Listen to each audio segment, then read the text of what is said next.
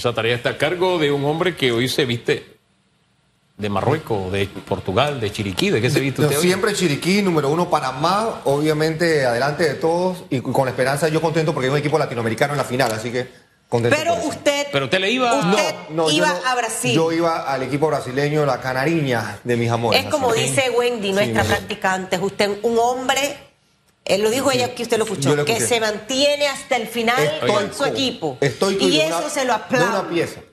Oiga. Si es del diablo, es del diablo y si es de Dios, es A Dios. mí me gusta, qué sé yo, la nadie chicha ha hablado de Hugo. Pero no es mi chicha favorita. Pero es No que me- favorita. a ¿Me veces me recuerda, Hugo, me- yo voy a orar por él Usted mucho. sabe de lo que estamos El hablando, sea serio. espíritu de Camacho y del alcalde que salga de su vida. Dios de 8.47 gloria. minutos de la mañana.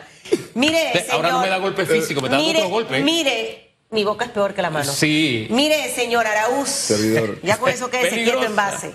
Señor Araúz, eh, hemos tenido esta mañana una conversación eh, bien, bien interesante con el presidente de la Cámara de Comercio de Colón. Sí. Y Quisiera hablar en, en- en torno a esa coyuntura que hoy vivimos como país en cuanto al tema de lo que puede pasar el día de hoy con Minera Panamá. Sí. Y ese contrato que, que todavía no está firmado.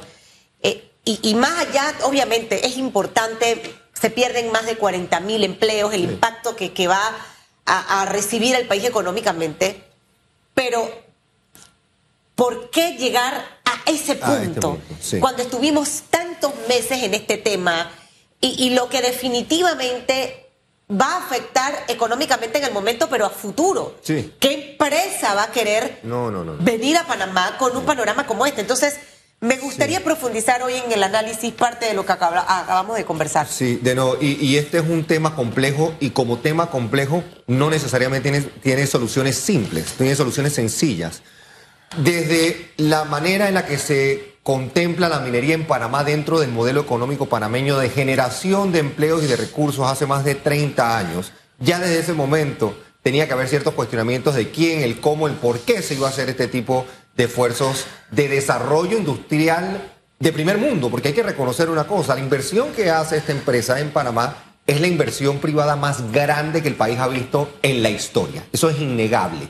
Partiendo de esa premisa y cómo se hacía, si los cánones de respeto al medio ambiente, al, al balance climático fueron respetados o no, si fueron respetados las conquistas laborales de todos los colaboradores que ahí se han desempeñado, si fueron... Hay, muchos temas para hilar muy fino, pero concretamente hablando, el hoy, el 14 de diciembre, que el Estado sale a defender su derecho, porque de nuevo, esto es un recurso de todos los panameños, esto es un recurso del Estado, esto no es del gobierno, esto no es de una coyuntura, esto es del país. Y ante esa coyuntura, el gobierno le toca defender el interés. Ahora bien, no podemos, yo creo que una de las fallas quizás, y esto en negociación básica, uno se abstiene de autoimponerse fechas tipo ultimátums. Eso de que el 14 de diciembre lo vamos a decidir sí o sí, a veces puede ser contraproducente. Y en la gestión que se está viendo hoy, quizás el gobierno lo que yo espero es que no, preferiblemente es reconocer algún tipo de falla en la negociación, afirmar cualquier cosa por salir del paso, que vaya en detrimento del país. Porque esta coyuntura es única, es una oportunidad realmente de oro, dorada y consensuadamente hablando, si se puede lograr algo que sea de mutuo beneficio, entonces esa es la salida idónea. Yo, yo creo que hay deseo, hay ganar, ganar, hay oportunidades para negociar de buena fe, de- en buena lid, y que el país, el país y los panameños salgan ganando, respetando obviamente la seguridad jurídica de una empresa que ha invertido miles de millones de dólares en, en Panamá, creyendo en el recurso humano, creyendo en el recurso natural y lo que tenemos que hacer. Yo creo que la coyuntura tiene que entonces apalancarse, eh, encararse con seriedad y reconocer las fallas que se hayan hecho, pero siempre y cuando hoy salgamos ganando todos los panameños. Yo le digo a nuestro productor, ya usted está en edad de ser serio. Me, me explico. Y nosotros ya como república estamos en edad de ser serios. Sí. Porque sí, nos estamos concentrando en el ultimátum, porque es lo de ahora. Pero esta ha sido una seguidilla de errores que hemos estado cometiendo como país. Sí. Podemos ponerle nombre, sí, la justicia se retrasó, que si el contrato, que si el código minero, es decir, una seguidilla de errores donde se han tomado decisiones y después queremos cambiar las decisiones. Y, y peor, ahora queremos, quieren algunos sectores que se tomen decisiones en contra de lo ya establecido y donde se ha hecho una inversión superior a la ampliación del canal. Del canal, Exacto, ya, ya ahí estamos a destiempo. Entonces, De verdad que tenemos que ponernos los pantalones largos de una vez por todas. En esta negociación se han cometido muchos errores, pero más que mirar los errores, tenemos que hacer un alto y decir, ella es tiempo de portarnos serio. Porque como usted apunta bien, estamos hablando de un recurso que nos pertenece a todos y que dentro de la situación actual tenemos que buscar una salida que sea ganar, ganar. Donde ya estamos ganando, pero podemos ganar más. Eso es. Donde la empresa está ganando, pero puede ganar más. Sí. Y si tenemos esa visión, podemos salir todos por la puerta ancha y sentirnos satisfechos. Y que ese ganar, ganar no implique dañar nuestra casa. Sí. Porque es posible. Siento que allí logramos acuerdos. Pero todo eso que se hizo con las manos se ha ido diluyendo como arena, como agua entre los dedos, porque hay cosas que han pasado a lo largo de este año que yo no logro entender. Esto es como que dice, ¿sabes qué? Nos casamos, ya, nos ac- acordamos que nos vamos a casar. Sí. Oye, ¿y cuándo nos casamos? Bueno, mira. que- ¿Y cuál? Vamos a ponerle fecha. ¿Y dónde va a ser? ¿Y qué? Sí. Entonces, espérate, si tenemos acuerdo que nos vamos a casar, nos casamos. Deje de dar Y vueltas. tú pagas toda la boda. Y tú todo- pagas toda Yo la- no pongo nada. Epa, lo- pero- Es más, la luna de miel no me toca. firme acuerdo. Hasta- Eh, eh, eh, no me está gustando. Sí, pero es, es que al final es, Es que hay- así, es que porque hay las condiciones. Consecuencias, Exacto. Hay Claro. consecuencias, hay Claro. consecuencias. Por eso es que hay contratos, por eso es que hay estructuras jurídicas que se tienen que sopesar, que se tienen que analizar y que tienen consecuencias al cumplirlas y al no cumplirlas. Conceptos, sin embargo, como la expropiación, a mí me preocupan. Uh. Utilizar esa palabra, que la he visto en algunos titulares, la he visto eh, utilizada por algunos especialistas, y de nuevo, desde el análisis financiero económico es uno, el jurídico y el legal es otro. Pero el- el- la palabra en sí lleva esa connotación de nuevo de parecernos a, a- a quizás a, eh, eh, modelos autoritarios donde en otros países se toman decisiones muy a la ligera con componentes políticos no democráticos que ahuyentan la inversión extranjera directa. Si hay un número que esta economía panameña ha resentido en los últimos 12 meses, es precisamente el bajón en inversión directa de parte de fuerzas extranjeras. Eso no quiere decir que vendamos soberanía, eso no quiere decir que sacrificamos nuestros recursos naturales, pero sí que hay alianzas necesarias, las público-privadas que son tan populares, pero también las directas, la el intercambio directo, esas promociones que hacen lo- los delegados de este gobierno pues en el exterior, precisamente provocan esa inyección que el país necesita. Y el número que siempre hemos hablado en radiografía, entre 6 mil y 7 mil millones de dólares. Ese número apenas anda por 2 mil millones este año.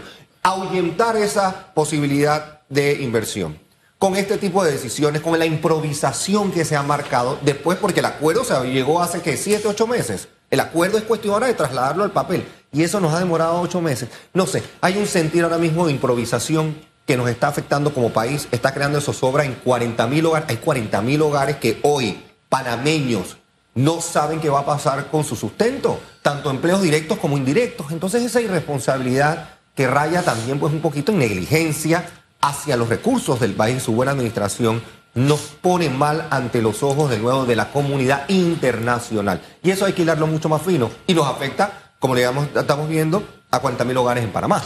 Y este panorama, 14 de diciembre, cercano a lo que viene, enero 2023, Sí, el tema de los intereses. sí. O sea, to- el, el 2023 no va a ser un año de color de rosa, pero vamos a disfrutarlo, vamos a Sí. trabajar, pero va a ser un año complicado. Sí. Esto agregaría una cereza al pastel en forma negativa Sí. si, si, si algo positivo no ocurre hoy, Carlos Araúz. Sí, sin lugar a Grado dudas. de inversión, etcétera, grado de etcétera. inversión. Y el grado de inversión, de nuevo, se, se- está viendo con, con- con pinzas y con mucho detalle, porque tenemos la caja de seguro social con todo lo que esa situación acarrea. Tenemos un año preelectoral, tenemos primarias en partidos políticos, incluso el partido que está en el poder tiene primarias a mitad de año 2023, y eso siempre despierta algo de suficacia, pero también algo de desenfoque, porque digamos las cosas como son. Hay intereses también dentro del partido de permanecer en el poder y de que algunas personas a lo mejor jueguen un papel más importante y eso desenfoca un poco la gestión pública.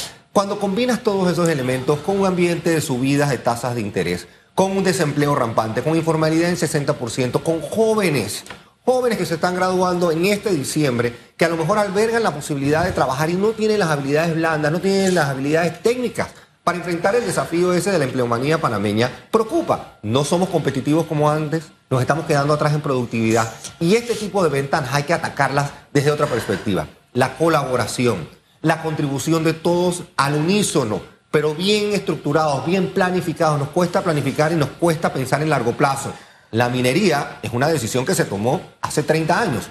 Vale la pena revisitarla, vale la pena entonces eh, buscar otros esquemas fiscales que, le, que deben... Y la otra cosa, partamos de la premisa que vamos a ser exitosos, pensemos positivamente y vamos a salir con una buena negociación. ¿Qué se hacen con esos fondos? La actual administración ya habló de destinar 375, 380 millones de dólares al fondo de reservas para el tema del programa de eh, invalidez, vejez y muerte. ¿Ese es el mejor uso de esos fondos? ¿La sostenibilidad de la Caja de Seguro Social depende de la minería?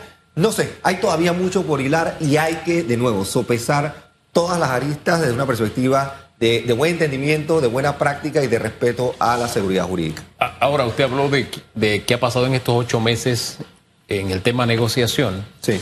Y me acordé que este no es la primera vez que el gobierno le pone ultimátum a la minera. Ya hubo un ultimátum y estamos por cantarle el cumpleaños a ese ultimátum. Porque recordemos que el presidente dio por cerradas las negociaciones a mediados de enero de este año. O sea, son más de ocho meses. Entonces hay una parte de la historia que desconocemos después de que el propio gobierno se ufanó de decirnos los logros que se habían alcanzado e incluso de como la cucarachita mandinga coger el reloj y comenzar a gastarlo. Porque dijo, esto va para acá, esto va para acá y esto va para allá. Entonces, a veces hablamos de que sí, la inversión extranjera, digo, la inversión extranjera, como usted bien apuntó, no está viniendo. No, no. Porque ha sido una seguidilla de errores. Recordemos que aquí tuvimos un contrato que 20 años después se dijo que era inconstitucional. Entonces, con una justicia así, la inversión extranjera no viene. O viene, pero no la buena inversión. Sí. Recordemos que aquí los inversionistas estadounidenses no están llegando. Que no es una inversión perfecta, tiene sus cositas. Mm, los seres humanos somos imperfectos. Pero por lo menos hay una regla y si te cogen en un par de cosas, lo pagas y lo pagas caro. Claro. Entonces, eh, sí. el efecto que vamos a pagar por esto, que ya estamos pagando por esto, creo que no tenemos todavía la dimensión clara de, lo que significa para un país que está requiriendo de esa, de esa inversión y que ahora se da el lujo de decir, ¿sabe qué? Ultimátum ut expropio. ¡Wow! Sí, no, no, no, eso, eso está mal. Eso está mal. Eso es inaceptable bajo cualquier tipo de perspectiva. Es lo que tenemos que, por, por favor, evitar la búsqueda de, un reemplazo, la búsqueda de, otro operador, en fin, esos son temas eh, eh, coyunturales que se caen de su peso. Aquí hay que concentrarse en hacer la mejor negociación, culminarla bajo los términos y condiciones que nos convengan a todos, respetando seguridad jurídica, pero de nuevo, peleando y luchando por los intereses del, panameño, de cómo se van a usar esos fondos eventualmente para crear bienestar. No tanto obsesionados con el tema de crear riqueza, porque la creación de riqueza la está haciendo la mina, eso es innegable pero la creación de bienestar para las comunidades aledañas, para Donoso, para la provincia de Coclé, la provincia de Colón, concentrar el beneficio allí para que después permee al resto del país, yo creo que es una tarea que se debe eh, hacer con sensatez, con solidaridad y confío en que el gobierno y sus mejores representantes hoy van a encarar ese momento histórico, porque es histórico, ese momento histórico con, la, con la severidad del caso. Dios quiere que así sea. Sí, Dios quiere que así sea. Hay que ser positivos, vamos a jalarlo, Carlos. Araúz. Así será. Y qué bueno que hoy le vaya bien a los que juegan, ¿no? Francia. Marruecos con Francia, ¿no?